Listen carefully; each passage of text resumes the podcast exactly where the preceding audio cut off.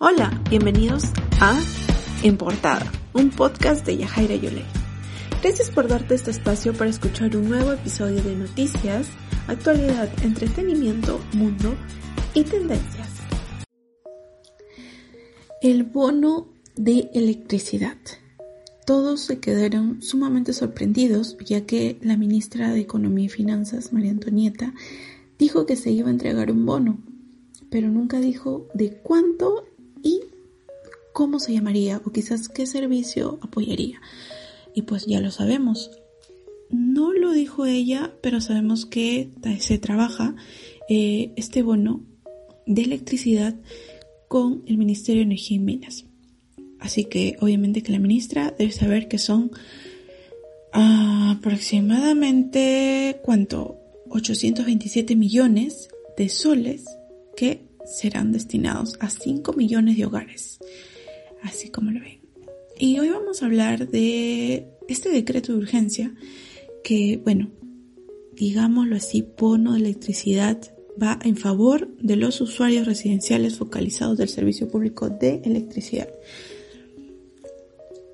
Hace poco, la ministra Gloria Montenegro ella a través de su Twitter comentó que sí, esto se iba a dar y que era una lucha constante, ya que ella es la ministra de la Mujer y Poblaciones Vulnerables.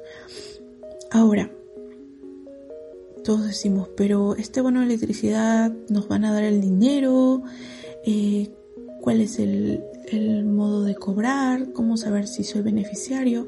Esta semana, que es ya prácticamente la última semana de junio, se realizó este anuncio. Entonces es súper fácil. Vamos a entender qué es el bono electricidad primero, ya que este es un subsidio. Eh, es, cierto que es un subsidio monetario, pero va destinado a las familias más afectadas por la crisis sanitaria y económica que generó eh, la pandemia, que bueno, ha dejado a muchas personas sin trabajo, a otras por acatar el el aislamiento social obligatorio se tuvieron que quedar en su domicilio y no acudieron a trabajar. La finalidad de este bono es que se pueda cubrir con los gastos eh, de los recibos de luz emitidos durante el estado de emergencia, es decir, desde marzo hasta eh, futuro. Se sabe que este bono, si bien es cierto, puede cubrir los meses desde marzo hasta diciembre del 2020, pero este proceso se puede generar hasta enero, es decir, los recibos es desde marzo a diciembre. Tú puedes elegir el monto, eh, el recibo que tú desees que acceder al beneficio, si es que te toca eh, como suministro o como número de cliente a ti este, este subsidio. subsidio. Ahora, eh, ¿cuánto es el monto de electricidad? Y pues no, no hay, no hay forma de comparación con el bono familiar universal.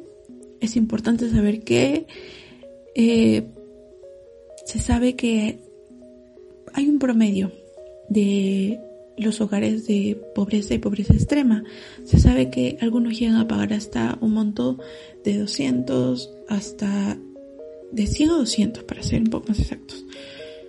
Eh, de forma semestral, ojo, de forma semestral. Entonces, sacando este promedio, se ha generado un monto, eh, este bono de electricidad va a ser de 160 soles, lo cual yo no creo que realmente en seis meses se pueda pagar ese, esa cantidad tan baja. Yo creo que debe ser más, pero ese es el, el monto que el Estado está brindando. Entonces están invirtiendo 800 millones de soles. Eso anunció la ministra en su cuenta de Twitter, ¿no? Para avisar que este bono se va oficializar. Y sí, como lo dijo, ya salió el decreto, el decreto de urgencia 074-2020. Em, ¿Y quiénes son los beneficiarios? Son los usuarios residenciales del servicio de electricidad con un consumo promedio de hasta 125 kWh durante los meses comprendidos en el periodo de marzo, como les decía, de marzo hasta el 30, eh, hasta el 31 de diciembre del 2020, para ser exactísimos. Ahora, no debe de ser más de 150 kWh de consumo promedio durante estos meses. Es muy importante saber que las personas que accedieron a también al decreto de fraccionamiento de los recibos pueden, pueden eh, realizar, eh, cubrir, ¿no? Tener el bono de 160 soles, porque sin cumplir con los anteriores requisitos que mencioné, no habría ningún problema, ya que si han fraccionado, por ejemplo, en, no sé, cinco meses sus recibos, sus altos eh, montos, este bono de 160 soles va a cubrir el, recibo que, por ejemplo, más antiguo que se desee pagar. Ahora, se sabe que Kim va a revisar una lista presentada obviamente por las empresas distribuidoras de electricidad, Luz del Sur, Enel y otras a nivel nacional. Estas distribuidoras van a aprobar y publicar una lista de beneficiarios del, de este mecanismo del bono de electricidad en un plazo máximo de 20 días hábiles. Se sabe que este decreto se ha dado, si no me equivoco, el viernes, entonces a esperar 20 días más que pueden ser ah, hasta julio. Probablemente en julio se tenga ya una lista de beneficiarios que se va, de acuerdo a los requisitos anteriores, las empresas ellos mismos la van a generar. Ojo, este decreto de urgencia tiene un plazo de vigencia hasta el 31 de enero, es decir, hasta el 31 se puede hacer efectivo el cobro del beneficio del bono. Pero los recibos, recalco, son los que se van a, a bueno, hacer, eh, digamos, descontados hasta el monto de 160 soles van a ser hasta el 31 de diciembre del 2020. Es importante, ¿no?